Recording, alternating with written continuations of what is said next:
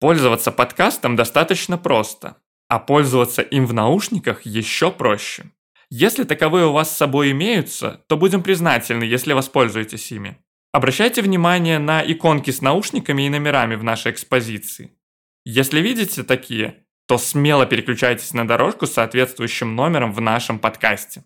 Если у вас вдруг возникнут вопросы по использованию подкаста, обязательно обращайтесь к администратору.